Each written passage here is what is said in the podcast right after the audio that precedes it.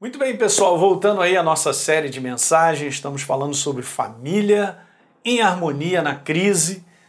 E na verdade, nós estamos falando sobre comportamento, né?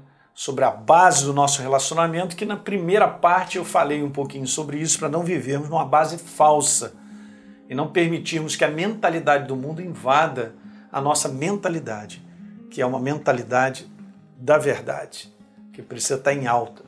E agora eu estou falando para a gente terminando essa segunda parte, falando sobre uma segunda chance. Essa é uma, essa é uma área muito importante na nossa vida, porque Deus está num processo de reconstrução, sempre.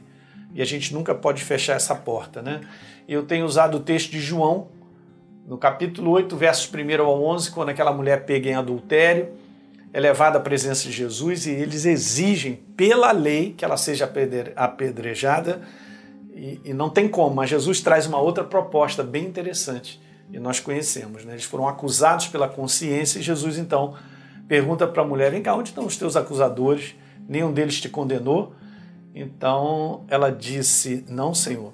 E Jesus disse: Eu também não te condeno, mas vai e não peques mais. Então, tem três conclusões aqui para a gente tirar sobre essa passagem de relacionamento, como eu falei onde já não há possibilidade de restauração para o homem, Deus mostra que a possibilidade existe.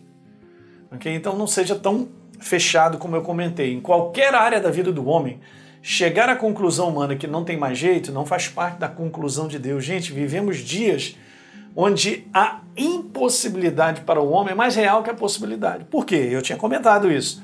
Porque o foco da impossibilidade é sempre o outro.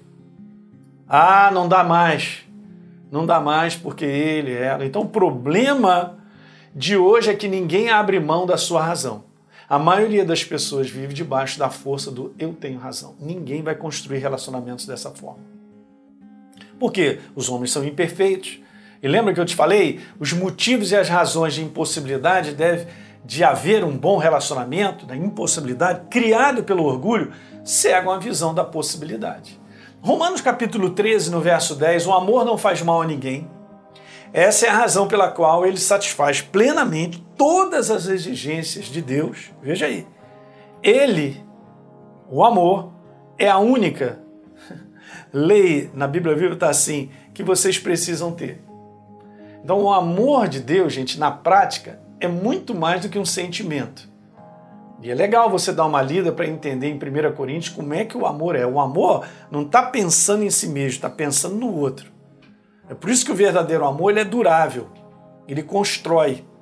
Porque se você for ler, ah, ele precisa ser paciente, não para mim. Ele precisa ser benigno, não para mim, para o outro. Benigno para o outro, paciente, não se exaspera, não se ressente do mal, não se ufana, não se soberbece. O amor tudo sofre, crê, espera. Olha só. Olha o nosso posicionamento em relação a tudo isso. Então veja, eu quero te falar isso aqui, ó. Eu tenho razão, precisa sair da minha mentalidade como a única forma de me relacionar, porque não vai dar certo.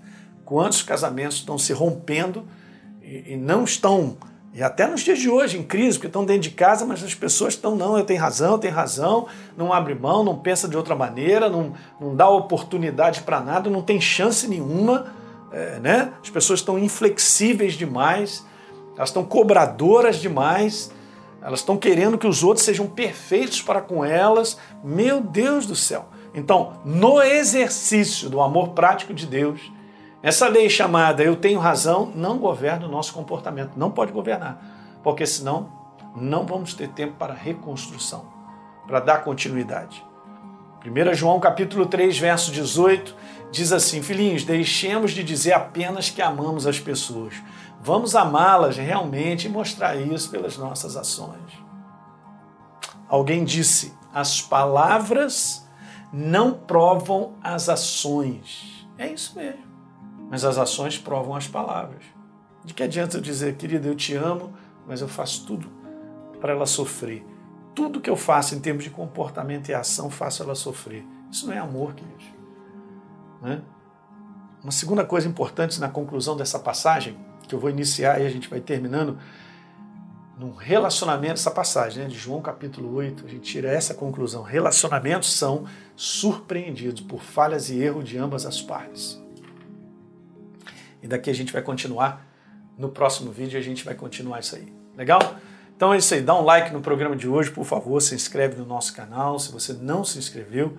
E deixa aí um comentário que é importante para todos nós. E embaixo você pode pegar aí nessa descrição o link para você dar um download aí né, de um e-book sobre família, para te ajudar né, a crescer. Nós temos que crescer numa consciência de que o comportamento da verdade na prática, todos os dias, fará com que eu construa uma família, né, viva de maneira harmoniosa em família.